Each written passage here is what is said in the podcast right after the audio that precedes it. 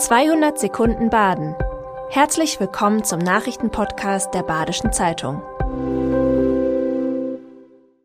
Die Nachrichten am Freitag, den 27. Oktober. Der SC Freiburg hat das Europa League-Spiel in Serbien gegen den serbischen TSC Baka Topola gewonnen. Für den Triumph hat ein Hattrick von Vincenzo Grifo gesorgt. Nach der ersten Halbzeit hatte zunächst Gastgeber Baka Topola in Führung gelegen. Die zweite Halbzeit allerdings hat der SC Freiburg dominiert. In der 49. Minute hat Vincenzo Grifo einen Elfmeter souverän verwandelt. Zehn Minuten später hat er den SC Freiburg mit einem kunstvoll angeschnittenen Freistoß in Führung gebracht. Grifos dritter Treffer ist schließlich in der 73. Minute gefallen. Der FC West Ham United hat zeitgleich bei Olympiakos Piräus mit 1 zu 2 verloren. Deswegen ist der SC Freiburg nun mit den Engländern punktgleich. Baden-Württembergs Politik streitet über die Lage der Notfallpraxen. Wegen eines Urteils, das die Sozialabgaben der Poolärzte im Notdienst betrifft, haben bereits acht Praxen geschlossen.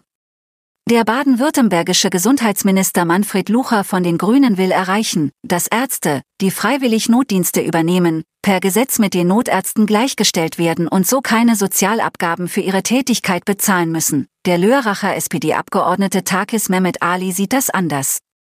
Ihm zufolge müsse es genug Kassensitze an den notwendigen Standorten geben, um die Poolärzte anzustellen.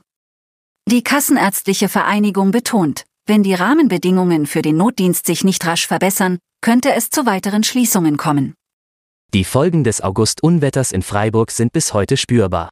Reparaturarbeiten dauern teils noch viele Monate. Am Abend des 24. August hatte sich eine Gewitterzelle mit ungewöhnlich starkem Regen über Freiburg geleert. Keller und ebenerdige Räume sind in Minuten vollgelaufen.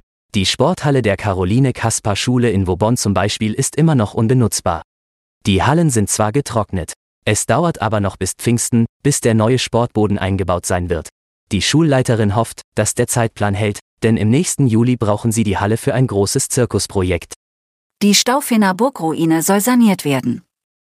Wetter und Wurzelwachstum haben den historischen Mauern zu schaffen gemacht.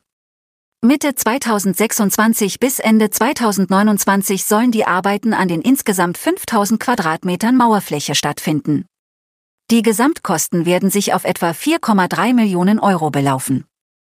Wegen der Größe des Projekts gibt es mehr Zuschussmöglichkeiten. Ziel sei es, 60 Prozent der Gesamtaufwendungen gefördert zu bekommen, so Staufens Bürgermeister Michael Benitz.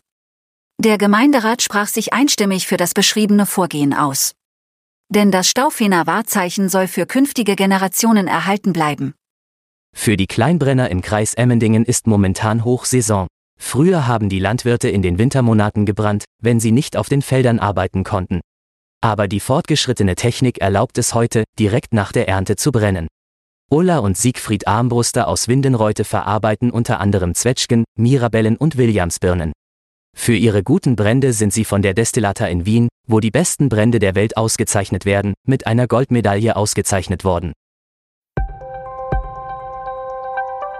Das war 200 Sekunden Baden. Immer montags bis freitags ab 6.30 Uhr. Aktuelle Nachrichten rund um die Uhr gibt's auf der Website der Badischen Zeitung badische-zeitung.de.